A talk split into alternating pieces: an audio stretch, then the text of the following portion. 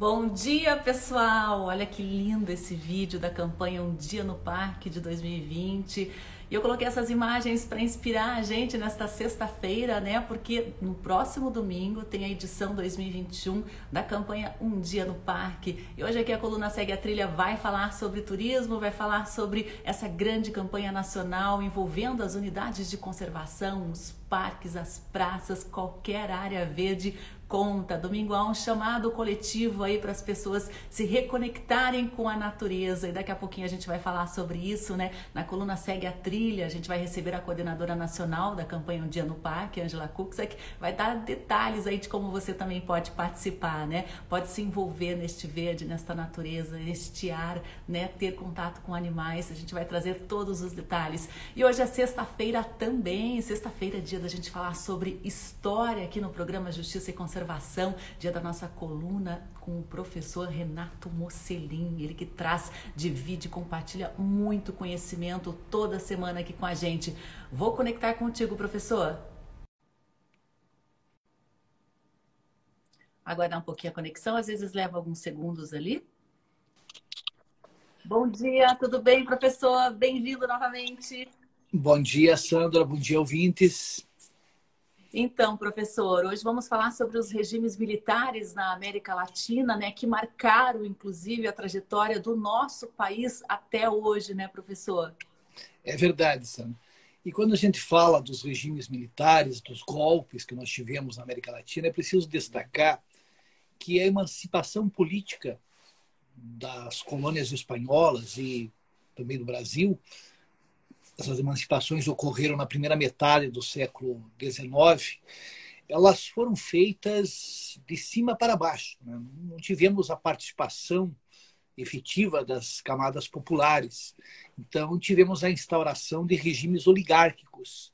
Se não vejamos, quando o Brasil emancipou-se politicamente em 1822, a população do Brasil não chegava a 4 milhões de habitantes.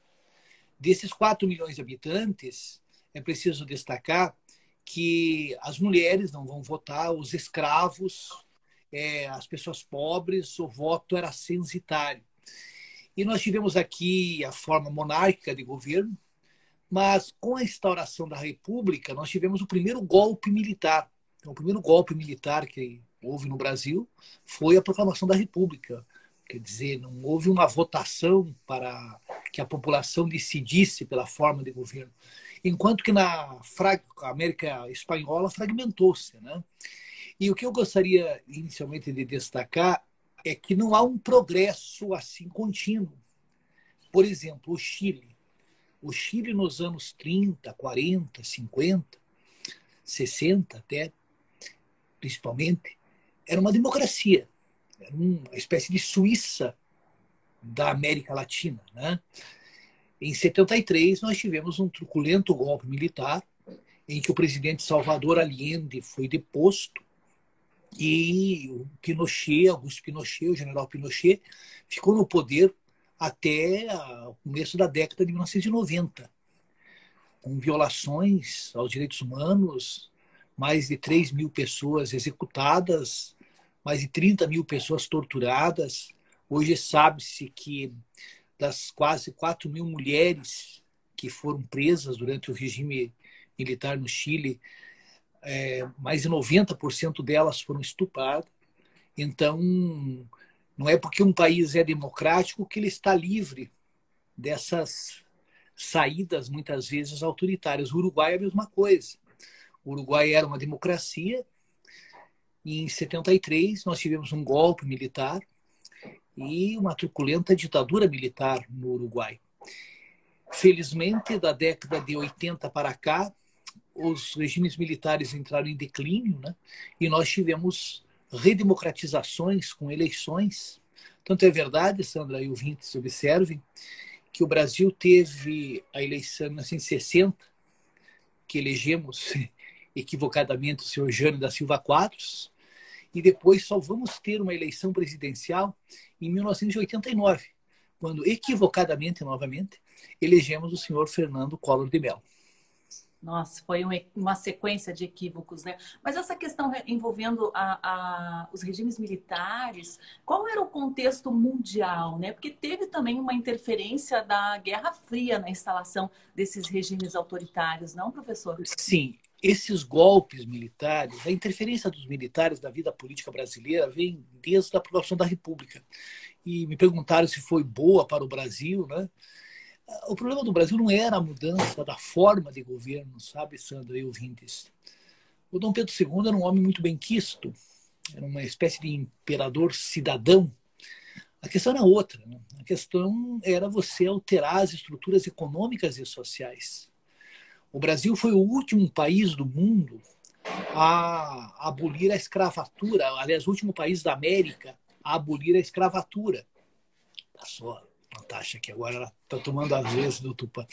É, é, então, essa realidade escravocrata não foi alterada substancialmente. Nós tivemos a abolição da escravatura, mas conforme Joaquim Nabuco escreveu, o Brasil precisaria ter é, inserido essas pessoas no seu mercado de trabalho e dar a essas pessoas condições para que elas tivessem uma vida relativamente digna. Né?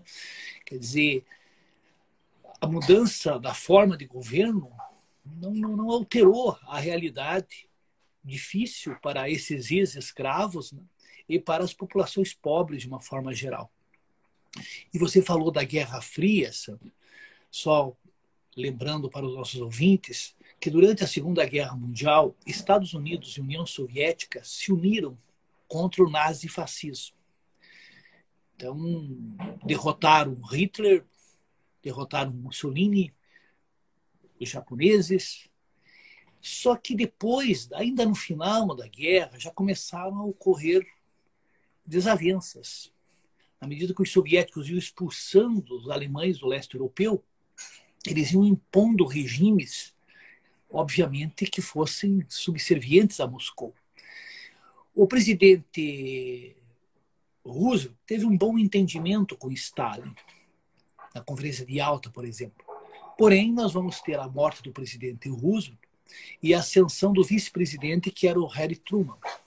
E em 1947, o presidente Truman é, prometeu ao Congresso que deteria o avanço soviético no leste europeu e retomou a corrida armamentista o Plano Marshall, um plano de recuperação econômica da Europa, e a criação da OTAN, Organização do Tratado do Atlântico Norte. Então, a Guerra Fria, nós podemos conceituá-la uma série de conflitos de natureza econômica, política, cultural e indiretamente militar entre as duas superpotências do pós-guerra, é interessante destacar que Estados Unidos e União Soviética não romperam as relações diplomáticas nem comerciais e nunca entraram em conflito diretamente. Por exemplo, no Vietnã, os norte-americanos enviaram tropas, os soviéticos armas e recursos financeiros. No Afeganistão, os soviéticos enviaram tropas lá em 79. Os norte-americanos ajudaram os guerrilheiros mujahedins. E na América Latina, com o começo da Guerra Fria, os países deveriam atrelar-se aos Estados Unidos, porque era uma área de influência dos Estados Unidos.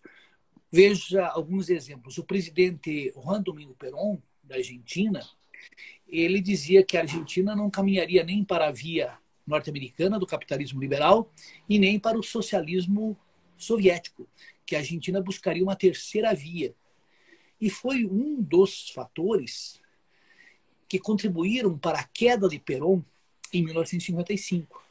Aqui no Brasil, três presidentes procuraram ter uma política externa independente. E os três não terminaram muito bem. Getúlio Vargas foi levado ao suicídio em 54. Jânio Quadros, apesar das suas estripulias, adotou uma política externa independente o Brasil se aproximou dos países do leste europeu e da China, algo muito importante para a época. A China estava praticamente isolada e o Brasil poderia ter saído na frente no que diz respeito às relações comerciais com a China. E o senhor João Goulart. Hoje nós sabemos que o golpe de 64, é claro que teve toda uma série de fatores internos, mas também a Guerra Fria contribuiu para que houvesse o golpe. Podemos afirmar, então, que esses golpes dos anos 60, é, dos anos 50 até, o primeiro golpe que a CIA teve uma participação decisiva foi em 54, na Guatemala, quando o presidente, que não era comunista, era um social-democrata, um homem de ideias avançadas, o coronel é, Jacobo Arbense, ele iniciou uma reforma agrária, mas em terras de uma empresa norte-americana. E a CIA, hoje a gente sabe, interferiu. E recursos financeiros foram carreados para a oposição ao presidente Arbenz e ele foi deposto.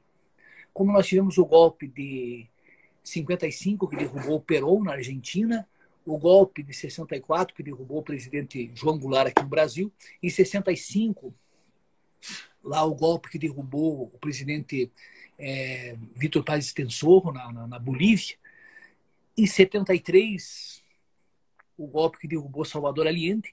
E por aí vai, né? Foram uma série de golpes militares e a instalação de regimes ditatoriais. Muito interessante. Ó, eu queria agradecer aqui a Birgit Tambler e a Ali Messias, que compraram selinhos aqui da nossa transmissão para contribuir com a produção de conteúdo aqui do Observatório. Muito obrigada. Então, a derrubada desses eh, esses golpes, eles foram financiados de alguma forma pelo governo dos Estados Unidos por interesses internacionais, professores? Sim. Professor. Vamos um exemplo que hoje nós temos provas. Né? O jornal El Mercúrio, que fazia oposição ao presidente Salvador Allende, recebeu em apenas um ano quase 2 milhões de dólares. Aqui no Brasil, nós tivemos em 62 o chamado IBAD, Instituto Brasileiro de Ação Democrática. O dinheiro vinha de fora, de empresários norte-americanos, principalmente, do próprio governo dos Estados Unidos, para financiar campanhas de políticos que faziam oposição ao senhor João Goulart. Vamos supor, o deputado lá da UDN recebia uma quantia. O candidato ao governo de São Paulo, no caso o senhor Ademar Barros, recebeu recursos, assim como o candidato ao, ao governo do estado da Guanabara, o senhor Carlos Lacerda, bem como o candidato ao governo de Minas Gerais, o senhor Magalhães Pinto. Então, existiam várias formas de inserções e interferências na vida política desses países. E, claro, uma campanha de desqualificar aqueles grupos de centro-esquerda, taxando-os de comunistas. Por exemplo, o governo do Allende não era um governo comunista. A Constituição chilena foi mantida, a liberdade de imprensa, idem, o pluripartidarismo também. Então, acusar o presidente Allende de instaurar uma ditadura marxista era uma falácia. Aqui no Brasil, chamavam o presidente João Goulart de comunista. Muito longe disso. O senhor João Belchior Goulart era um latifundiário, vinha do getulismo. O que, se nós lermos no que consistiam as reformas de base, eram reformas que visavam é, instaurar um capitalismo um pouco mais justo. Porque, veja você, Sandra, a reforma agrária, quando você desapropria propriedades improdutivas e distribui terras aos camponeses, você cria mais propriedades. Então você não está fazendo uma reforma agrária socialista. Você está fazendo uma reforma agrária como foi feita nos Estados Unidos a época do presidente Lincoln, ou como foi feita no Japão depois da Segunda Guerra, que é uma reforma agrária capitalista, onde se cria mais propriedades. Você procura fazer com que a terra se torne produtiva e que não seja objeto de especulação por pequenos grupos. Mas é óbvio que o Goulart tinha contra ele a grande imprensa. Porque agora esses jornais, Estado de São Paulo, Folha de São Paulo, etc., dizem horrores da ditadura, mas eles apoiaram. Aqui no Paraná também. O então governador do estado, senhor Ney Amintas de Barros Braga, ficou em cima do muro. E quando viu que o golpe ia dar certo, apoiou o golpe. E muitos políticos se fizeram em cima do golpe. E uma, eu diria, a primeira falácia é dizer que havia o perigo comunista. Não havia. Não é verdade. E que houve aquilo que você falou, a interferência dos Estados Unidos, houve. Uh, existem gravações, porque lá nos Estados Unidos eles liberam documentos depois de um certo tempo, do presidente Kennedy, é, dizendo que era preciso fazer algo contra João Goulart, e o mais grave, uma gravação do senhor Lyndon Johnson, que era o presidente quando do golpe, e em conversa com o Lincoln Gordon, que era o embaixador dos Estados Unidos do Brasil, bem como o senhor Verno Walter, que era o adido militar. Portanto, eles inclusive procuraram se prevenir. Havia a Operação Brother Sun. Se o golpe fracassasse, haveria intervenção externa. E só para concluir, Sandra, diziam que era para combater a corrupção. Outra mentira, porque a corrupção existia, é óbvio, como continua existindo, só com uma diferença. Ninguém podia é, desnudar o que estava acontecendo. O jornalista que ousasse acusar o político X ou o militar Y obviamente, sofria as consequências. E hoje a gente sabe o que aconteceu no Chile. No Chile, os Chicago Boys, alunos lá de Milton Friedman, lá de Chicago, aplicaram políticas neoliberais. Inclusive o senhor Guedes né, lecionou numa universidade chilena a época da ditadura do Pinochet. Mas, em cima do que eu estava falando, é para combater a corrupção. Década de 90, houve um plebiscito lá no, no Chile, aliás, foi 88, na década de 90, e o povo disse não ao Pinochet. E nós vamos ter a redemocratização do Chile com a ascensão do senhor Patrício Alvim.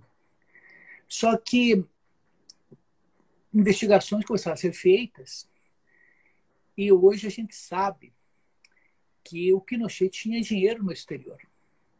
Só num paraíso fiscal encontraram 16 milhões de dólares. E vários, é, várias pessoas ligadas ao regime de Pinochet, obviamente, foram processadas por violações aos direitos humanos e também pelo envio de forma ilegal de recursos para o exterior. Então, quando ficam, eu sempre falo, né, é preciso combater a corrupção, mas cuidado, esse moralismo, ah, o fulano é corrupto, o Beltrano é corrupto. Se você for investigar, você vai ver que nem tudo é tão assim para combater a corrupção. Muitas vezes, na América Latina, você usa para combater um governo que está fazendo coisas que não interessam a determinados grupos políticos e econômicos. É uma hipocrisia gigantesca, né? Queria voltar um pouquinho no que a gente comentou ali sobre a proclamação da República, né? Que na verdade foi um golpe, para esclarecer uma dúvida aqui da Carla Schmidt. Ela pergunta, professor, a proclamação da República foi boa para o Brasil, no seu ponto de vista? Na escola aprendemos que era boa, inclusive comemoramos. É, veja, o, os governos do Marechal Deodoro da Fonseca e do Floriano Peixoto foram governos medíocres. Né? Inclusive, o senhor Floriano Peixoto foi um ditador. É até estranho, né? nós já falamos aqui da Revolução Federalista, que a cidade que hoje homenageia, Florianópolis, cidade de Floriano, né? a antiga Nossa Senhora do Desterro, durante a Revolução Federalista, o Antônio Moreira César, o chamado Corta-Cabeça, um coronel ligado ao Floriano, desencadeou uma repressão violentíssima ali. Então, é a única cidade que homenageia um algoz, alguém que foi truculento com a população é, local. Eu diria que durante o Império, o Império tinha, obviamente, seus problemas, mas havia algo que depois deixou de existir: é, liberdade de expressão. O Dom Pedro II nunca mandou prender um jornalista, nunca censurou um jornal, faziam sátiras as mais diversas dele. Os jornais colocavam, ou chamavam de Pedro Banana. ele estava um pouco doente, né? E às vezes ele participava de reuniões e, e meio cochilava, né? Mas era uma pessoa culta, uma pessoa que, quando viajava o exterior, dignificava o nome do Brasil. Poliglota e uma pessoa aberta às inovações. Inclusive, a princesa Isabel, que seria a sucessora, né? ela afirmara que era preciso não apenas abolir a escravatura, mas também realizar uma reforma agrária, conceder terras aos ex-escravos. Porém, mexeria com interesses solidamente constituídos. Não é? Eu diria que a abolição da escravatura contribuiu para a queda da monarquia. Infelizmente, é, Sandra e ouvinte, o militar ele tem uma formação para exercer uma determinada função. Ele não é um político. O sujeito que vive na política, ele tem que ter uma versatilidade muito grande. Não quer dizer que alguns militares não foram bons políticos, mas de uma forma geral, não é a, a preparação deles, eles estão acostumados a dar ordens. E na vida pública, na vida política, você tem que ouvir você tem que ser condescendente muitas vezes e você não pode impor. Uma coisa é você impor ordens a um soldado, seu subordinado. Outra coisa é você administrar um município, administrar um estado ou administrar um, país. Vocês observem que se pegarmos as declarações de ex-presidentes, Fernando Henrique, presidente Lula, presidente Dilma, podiam escorregar, dizer alguma coisa equivocada aqui ou ali, mas jamais diriam tantas besteiras quanto o nosso atual mandatário diz. Mas é preciso destacar que existe uma parcela da população que gosta disso, que se identifica com isso. Existe uma parcela da população que acredita em soluções autoritárias que são equivocadas. Né? Então, a Constituição estabelece muito bem qual, quais são as funções dos militares. E é só em República Bananeira você fica ameaçando as instituições. Fecha o Supremo, fecha o Congresso. Essas pessoas, muitas delas são jovens, não sabem, não têm ideia do que é você viver num Estado onde não há não, não existe o Estado democrático de direito. Não exemplo só. O ex-deputado Rubens Paiva foi levado para dar um depoimento na polícia e não voltou do depoimento até hoje. Com qual direito o Estado, por um crime de opinião, pega uma pessoa e simplesmente tortura, mata? E quando, das eleições presidenciais, o atual mandatário elogiou a tortura. Então você tem que até ficar a refletir sobre as pessoas que votaram nele, sabendo que ele elogiara Ustra, claramente um torturador. É preciso conhecer um pouco mais a história né? e zelar pela democracia, porque os regimes militares na América Latina, aqui na Argentina. Na Argentina, Sandra ouvintes, nós tivemos uma ditadura truculenta entre 76 e 83. Só que tem uma diferença. Os militares que violaram os direitos humanos na Argentina foram processados, foram presos. Alguns morreram na prisão, como o general Rafael Videla, que morreu em prisão domiciliar, o Leopoldo Gautieri, todos foram processados, Roberto Viola. Aqui não. Aqui foi feita anistia em 79. Ah, para anistiar a extrema esquerda, a extrema esquerda estava morta. A maioria do pessoal do PC do B, daquelas organizações lá, VAR Palmares, Colina, etc., morreram. Era para anistiar torturadores. Quer dizer, na Bolívia agora teve um golpe que derrubou o presidente que havia sido reeleito Evo Morales, em pouco tempo o povo conseguiu derrubar e a presidente golpista está presa. E os chefes das Forças Armadas estão presos. Quer dizer, nos Estados Unidos, você viu, ah, o Trump vai dar golpe. Não deu golpe coisa nenhuma. Porque se há uma coisa importante na história dos Estados Unidos, que nunca as Forças Armadas intervieram para depor este ou aquele ou aquele presidente. Quem ganha, leva. Né? Não tem que ficar ameaçando as instituições.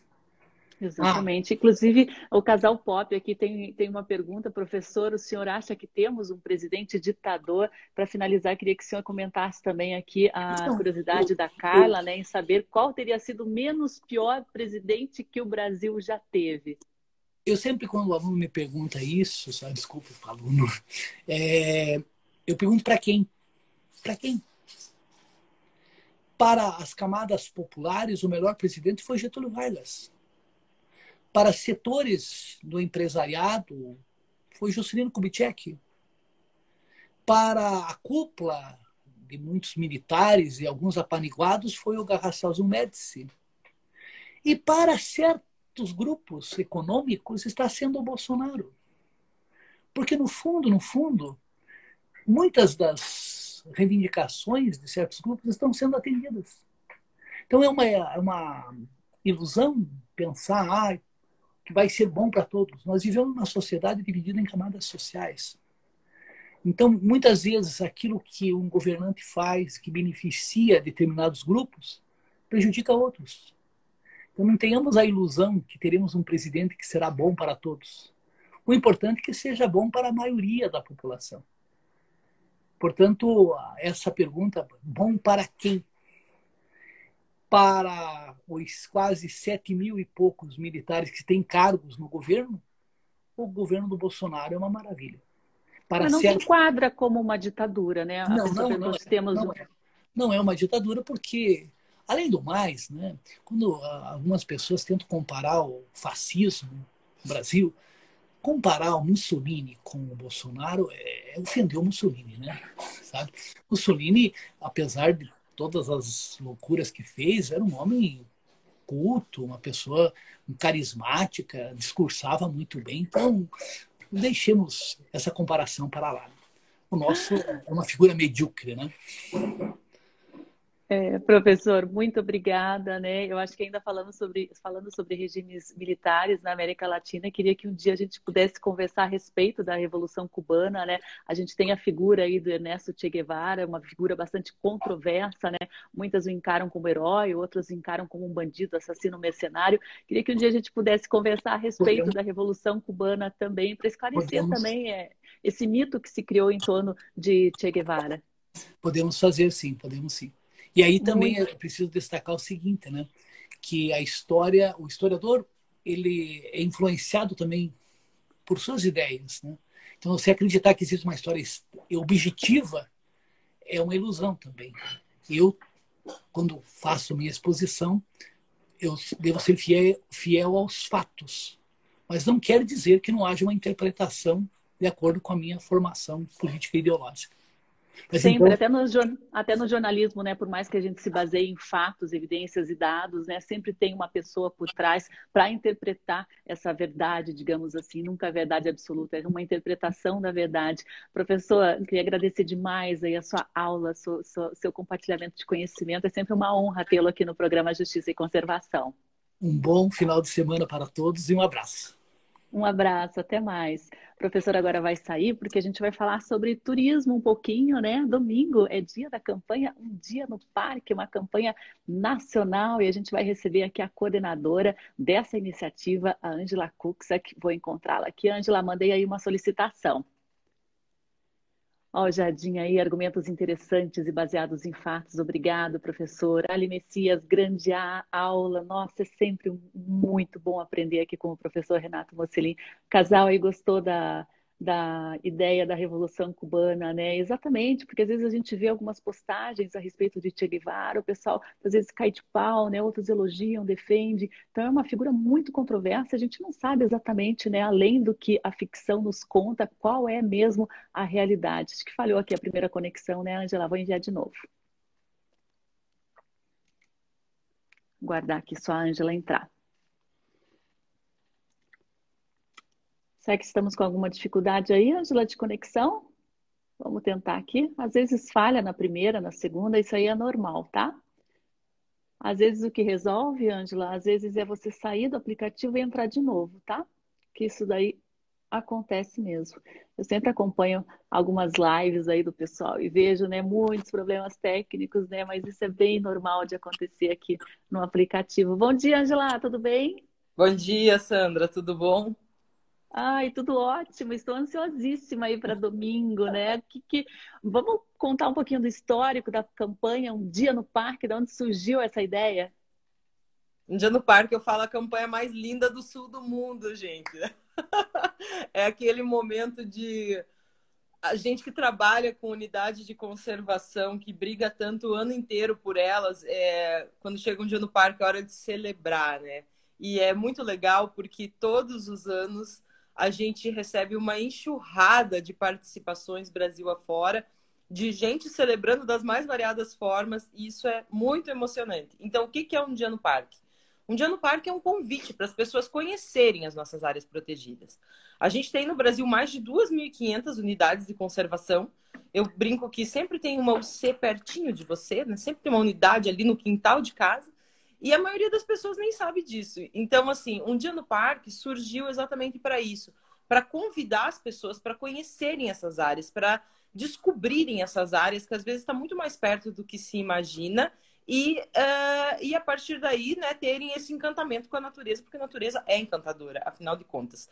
E a iniciativa surgiu é, através é, dessa, desse desejo, em primeiro lugar, de levar os brasileiros para dentro das unidades de conservação com o propósito de cada vez mais ir despertando essa consciência das pessoas. Então, essa é, esse é o fundamento de um dia no parque. E foi inspirado em outras iniciativas que já acontecem mundo afora, né? Estados Unidos tem a National Parks Week, que é uma semana no final do mês de abril, em que os Estados Unidos inteiros celebram os parques nacionais, todo mundo vai acampar nos parques, é uma grande festa dos parques e lá Parque Nacional é uma coisa muito séria, né? É uma coisa que eles levam muito a sério, respeitam muito e ninguém mexe, no sentido negativo da palavra.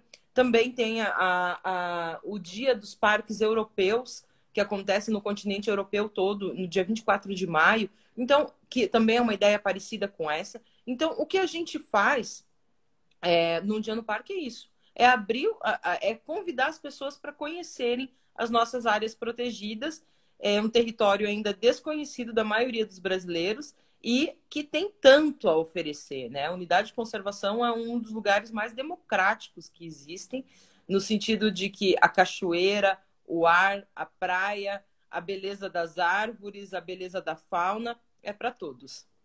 Olha só, a cara diz que está ouvindo lá de Foz do Iguaçu, o parque aqui é majestoso, Jardim dos Beija-Flores de Foz, partiu parque, partiu mesmo. E não precisa necessariamente né, ser uma grande viagem, um grande evento, né, Angela? Como você falou, existe unidade de conservação perto de todo mundo, os parques públicos, né, até uma praça com uma vegetação bem conservada, né, com uma área ali para fazer o piquenique, está valendo tudo, né? É, a gente fala que, é, assim, se a pessoa quiser né, viajar o, Brasil para descobrir os parques, é maravilhoso. Tem um projeto que é parceiro do Indiano Parque, que é o Entre Parques, que nesse momento tem um casal viajando é, de com um trailer todos os parques nacionais brasileiros. Super legal. Mas você não precisa fazer isso. A gente pode pegar, por exemplo, é, assim, Vale a praça? Vale a praça como uma, uma coisa de conexão com a natureza. Mas a gente, falando em unidade de conservação, dentro das cidades tem muitas unidades de conservação para além das praças urbanas aí, né? Então, vamos pegar aqui em Curitiba, por exemplo. A gente tem é, o Bosque do Papa, é um parque estadual. O Parque Barigui é um, é, um Parque Barigui, acho que é uma unidade municipal, Parque Natural Municipal. E a gente tem uma série de RPPNs na cidade, algumas abertas à visitação também. Então, nesse domingo, né, no dia no parque, vale é, visitar essas áreas com esse olhar de estou pisando num lugar protegido que fica para essa e para as futuras gerações. Porque qual é a diferença? Quando a gente fala em unidade de conservação, a gente está falando de uma área que, uh, que fica, que, que é protegida pela lei e que deve ser é, perenizada, né? vai para além dessas gerações. Então, independente do que aconteça daqui a 10, 50 ou 100 anos, um parque é para estar lá, continuar lá. Tem até uma fala muito bonita e muito impressionante do ex-presidente Obama nos Estados Unidos, em que ele, em 2016, visitou o Yosemite é, pelo centenário dos serviços de parques norte-americano e comentou na ocasião que os parques eram o grande legado da nação norte-americana e que o que ele tinha certeza é que as, os netos dele um dia visitariam aquele mesmo lugar e, e conheceriam aquele mesmo lugar como ele é. Isso é um parque, né? Ele é uma unidade de conservação. Ela é para sempre.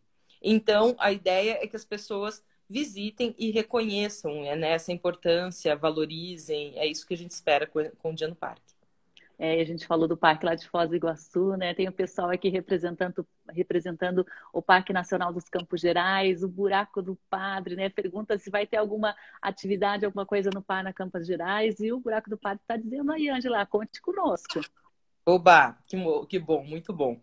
É, então, as, as unidades estaduais do Paraná não vão fazer atividades presenciais. A gente tem que lembrar que a gente está em época de pandemia e a gente tem que se reinventar.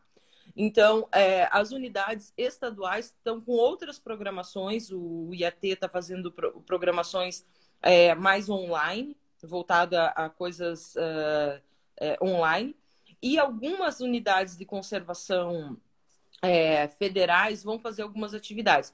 O Parque Nacional dos Campos Gerais não está dentro desta programação, mas quem está lá do lado do, do, parque pode fazer a sua programação. Porque a gente tem que pensar que um dia no parque também é isso. Isso, ó, também. Adoro. Eu já estou pronta. Vou aí com o Rafael Sobani, ó, ele lembrou aí que domingo tem a, a área de preservação ambiental da Escarpa Devoniana. Estaremos lá, ó, fazendo a trilha. Aí, muito bom.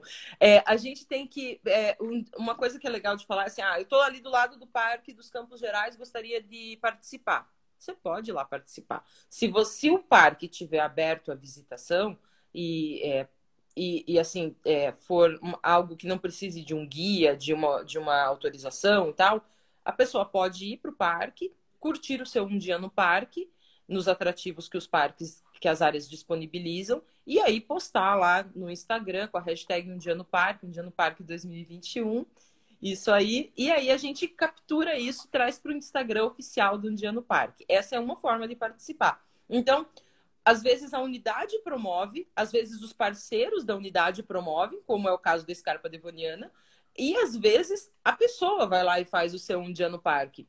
É, eu nunca esqueço que em 2018 teve um parque nacional na Amazônia que foi uma pessoa a fazer. Ele foi fazer uma trilha lá no meio do parque e postou com a hashtag então, assim, e a gente olhou e falou assim: nossa, era uma pessoa, mas o parque estava lá representado, a pessoa passou um dia né, fazendo uma atividade, desfrutando. Então, assim, é legal quando o parque né, promove as ações, a unidade promove as ações, é super bacana. Mas nada impede que uma pessoa também vá e visite. E aí, talvez, o buraco do padre possa fazer alguma coisa, o pessoal do buraco do padre possa fazer alguma coisa. Eu não sei como é que estão as coisas especificamente para o buraco do padre, mas se é, não tiver uma, uma programação oficial, cada um pode fazer a sua programação. Ó, a Gondaana está perguntando aí onde é que consegue material também para participar oficialmente da campanha. Vocês fazem uma distribuição antecipada para os inscritos no site também, né, Angela? Dá tempo ainda do pessoal conseguir material ou tem que ficar esperto agora para a campanha do ano que vem aí já se inscrever lá no site? Então, é uma questão de tempo mesmo, né? Não dá mais porque a gente está na sexta-feira, véspera de um dia no parque. O que a gente faz, a gente sempre manda para as unidades e os parceiros que se inscrevem. Então aí a gente distribuiu acho que foram mais de 200 kits esse ano, sabe? Com camiseta, com a plaquinha de mão, com o bottom. A gente manda para todas as unidades que se inscrevem ou parceiros que estão organizando. Aí sim, para quem está organizando eventos, né? Então, se um grupo de caminhada está organizando um evento numa unidade de conservação, se a unidade está promovendo uma ação, ainda que seja é, online, né, no caso desse ano da, da, pandemia, se a unidade entrar em contato com a gente antes, ou o grupo, o coletivo, o parceiro, a ONG, enfim, é, entrar em contato com a gente antes, a gente envia o material. Agora não dá mais tempo por uma questão física mesmo, né? Então, é, a gente ontem foram os últimos kits para todos os lugares, assim. Ah, que legal. Lá o Jardim dos Beija-Flores comenta aqui no litoral aqui do Paraná, o Luciano Breves, o guia, né, é a inspiração aí para conhecer as unidades de conservação de lá. O Luciano Breves, inclusive, que está participando da nossa campanha aqui para escolha da ave símbolo de Morretes, ele que nos levou ali para fotografar as aves que estão representando o município. A votação está aberta aí, fique atento nas nossas redes e participe também dessa campanha, que acho que é a campanha mais fofa do ano aí, promovida pelo Observatório e pela Prefeitura de morrer. Só a Carla não tinha ouvido falar ainda em Foz da campanha Um Dia no Parque. Coloquei o link aí, pessoal, ó, o www.umdianoparque.net, que é o site oficial, é isso, né, Ângela? É, e também tem a hashtag. De qualquer maneira, é só é, fazer alguma atividade, né, ir até alguma unidade de conservação, área de preservação e marcar a hashtag aí para a unidade estar representada nessa campanha. E por que, que é importante essa rede também de conexão? Todo mundo está conectado no mesmo dia e compartilhando também esses locais, Ângela.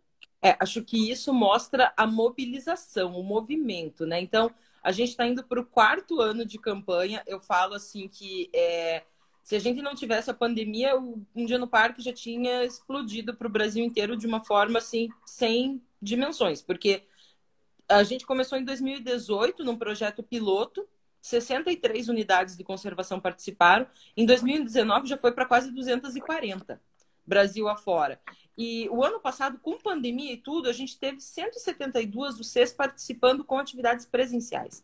Esse ano, a gente priorizou atividades realmente online. Foi uma decisão que a coalizão para UCs, da qual a rede para UC faz parte e que é a organizadora oficial do evento, né? a, a, a organização é da coalizão para UCs, uh, a gente tomou essa decisão em março, que a gente não iria estimular atividades presenciais por uma questão de pandemia. A gente estava no auge da pandemia. Mas aí uh, acaba acontecendo, né? Não tem jeito. Então, a gente, nesse momento, a gente já sabe que pelo menos 150 unidades de conservação vão fazer ações presenciais, mesmo com uh, várias limitações e, e, né, com todo o cuidado que se precisa ter por conta da segurança. É, e no dia deve explodir isso para mais de 200 e pouca, fora as ações online. Então, é, a, gente, a gente fala assim que é, um, um dia no parque é uma é, é, um momento de congregar, de celebrar a natureza brasileira. Então, né, essa coisa de postar com a hashtag no dia ou no final de semana é legal porque a gente consegue capturar tudo que está acontecendo no Brasil afora. É, a gente mostra força de movimentação, de mobilização, o que é super importante nesse momento, né? Você quer uma resposta mais bem dada do que num momento de tanto enfrentamento na área ambiental, levar um monte de pessoas para celebrar unidades de conservação? Sabe? É, é algo assim que não é para hoje só. É para hoje e para daqui a 5, 10, 15 anos. É para mudar cenário. Então, por isso essa importância de todo mundo se conectar nesse dia e de celebrar junto o, o Um Dia no Parque. Sensacional. O Michel, monitor ambiental, comenta que aqui no Parque Carlos Botelho estamos participando presencialmente do Dia no Parque. Parabéns pelo projeto. E temos aí é, participações já confirmadas de norte a sul do país este ano, né, Ângela? Se a pessoa de repente quiser ainda incluir ó, no, no site lá oficial Um Dia no Parque, ó, vamos fazer na unidade tal, isso é possível a gente fazer? É sim a gente está recebendo, né? Então, através dos nossos canais, a pessoa pode entrar, porque onde amanhã a gente vai lançar uma, uma nova plataforma do Um Dia no Parque. É, que é umdianoparque.org.br, que mostra exatamente tudo o que vai acontecer em todas as unidades de norte a sul do Brasil. E porque o lançamento vai ser amanhã, o cadastro, é, o cadastro de quem quiser fazer parte, ainda está sendo feito através do e-mail, né? Então a pessoa manda um e-mail para a gente e, é, e aí a gente cadastra. Então pode entrar em contato com a gente através dos nossos canais, do Instagram principalmente, do Um Dia no Parque Oficial.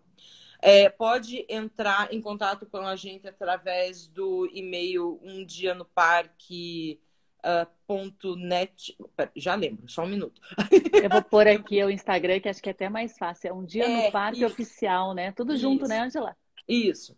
É, vamos pelo Instagram, senão eu vou falar um é, endereço daí... de e-mail errado, porque tem 50 e-mails diferentes. Então, é, vamos pelo um dia no parque oficial, que é mais fácil. Aí manda pra gente que a gente cadastra. E aí tem o seguinte: a pessoa pode mandar, pode. Quem quiser fazer, quem quiser participar, né? Você tem três formas. Ou você participa desse formato mais automático, que é postando uma foto, vai fazer uma atividade, vai fazer qualquer coisa. Ou se não for fazer uma atividade, conta pra gente uma história. Posta uma foto lá, um, um, um TBT fora de época no domingo, dizendo: olha, ah, eu visitei o parque tal, tive tal experiência, conheci isso, conheci aquilo. Relembra aquele momento, faz um post contando isso, marca com a hashtag que a gente captura isso e traz para dentro da nossa página. Esse é um jeito. O outro jeito é a pessoa é, ou a unidade de conservação se cadastrar na, no, no, com a gente, daí a gente vai colocá-la na, na plataforma do Um Dia no Parque. E aí é legal, porque quando a pessoa entrar na plataforma a partir de amanhã, é, vai ter um mapa do Brasil com dezenas, centenas, na verdade, de pontinhos. Cada pontinho você abre é uma página para uma unidade de conservação. Então, a gente vai mostrar algumas centenas de unidades de conservação esse final de semana, com depoimentos, com vídeos, com vídeos das pessoas contando para a gente qual é a sua ligação com a natureza, das pessoas contando em texto seus depoimentos e a gente mostrando um pouco de cada uma dessas unidades de conservação. Mas o barato desse ano é exatamente esses depoimentos, essas histórias, porque a gente quer relembrar um pouco esse vínculo nosso com a natureza, né? É, esse vínculo emocional, esse vínculo evolutivo. Então, a gente contar um pouco destas histórias é uma maneira da gente conectar as pessoas com a natureza, independente do lugar onde elas estejam, mesmo que elas não possam ir para uma unidade de conservação. E a terceira forma é ir até uma unidade nos casos em que se possa.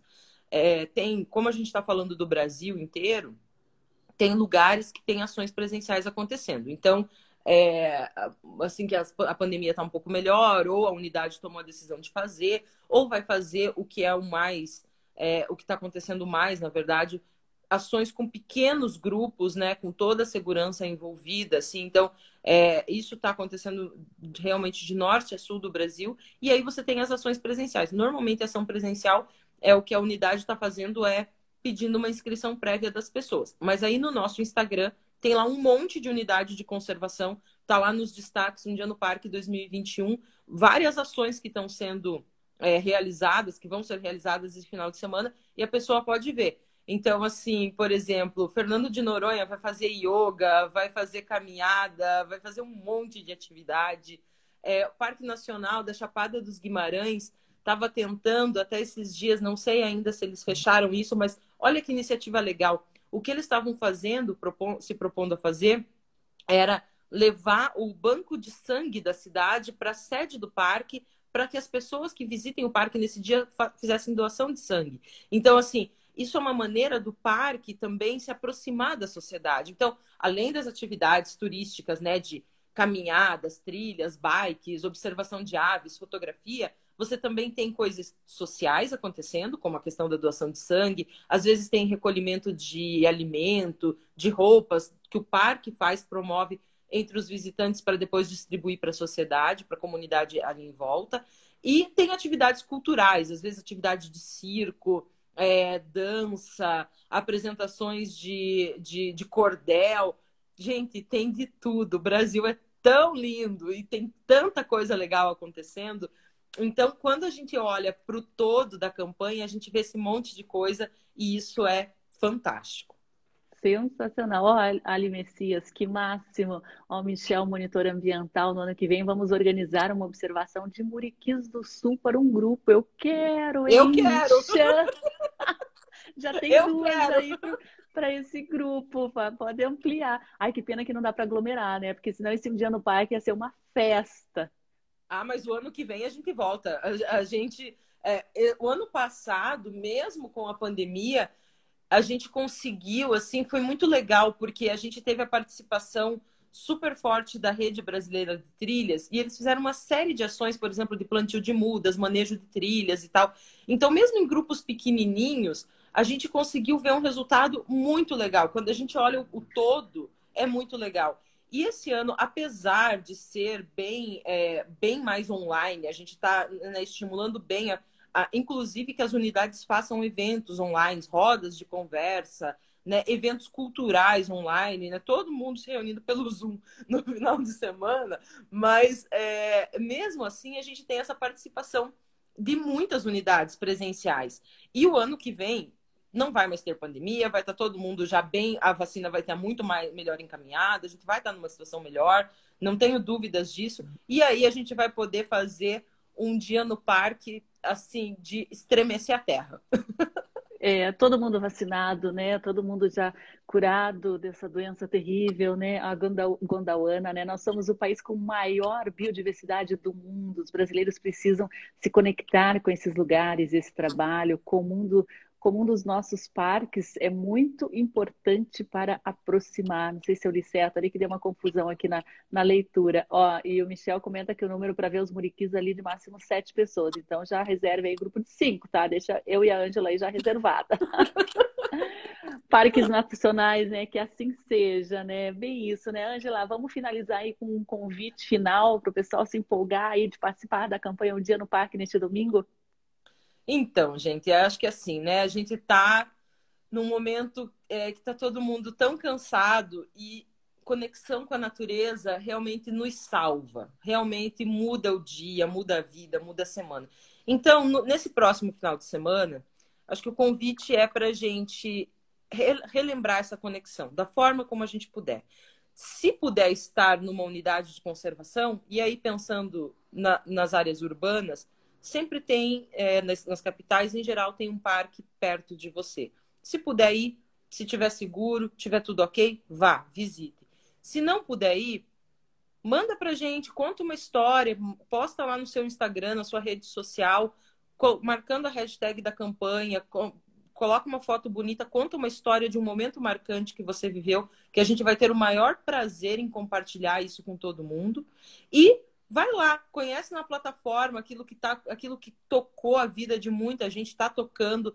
A gente tem, gente, a gente tem depoimentos tão bonitos de tantos lugares diferentes, de tantas, tantos perfis diferentes de pessoas. Então, vai lá no dianoparque.org.br e conhece um pouco do que está acontecendo Brasil afora, que eu acho que é aí que a gente tem essa dimensão do quanto as unidades são importantes e afetam a nossa vida para o bem.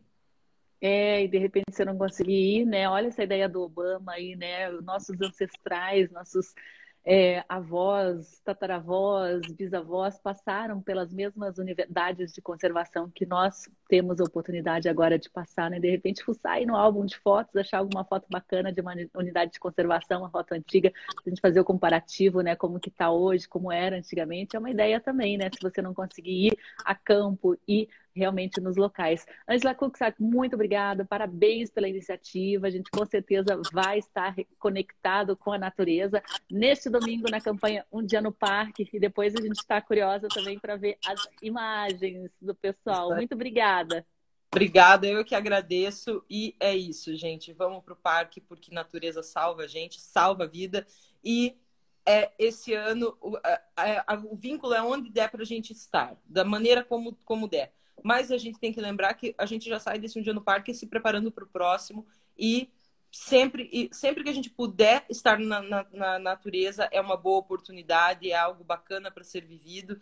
Então vamos fazer do jeito que der nesse domingo e já se preparar para os próximos.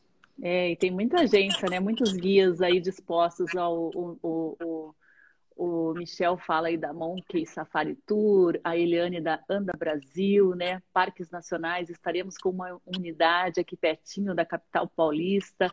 Bora para um dia no parque 2021, banho de floresta, conhecemos e adoramos, Carla. Um abraço a todos, a gente volta aqui no programa Justiça e Conservação ao vivo na segunda-feira, mas fique atento aí às nossas redes sociais, tem muito conteúdo legal rolando, né? Tem a campanha para a escolha da ave símbolo da cidade, tem a nossa campanha das camisetas da coleção Replantar. Pessoal, acessem as nossas redes aí, arroba Justiça Eco, muito conteúdo legal e acesse também arroba um dia no parque oficial. Um abraço, Angela, até depois. Tchau, tchau. Obrigada, beijo, gente. Tchau, tchau.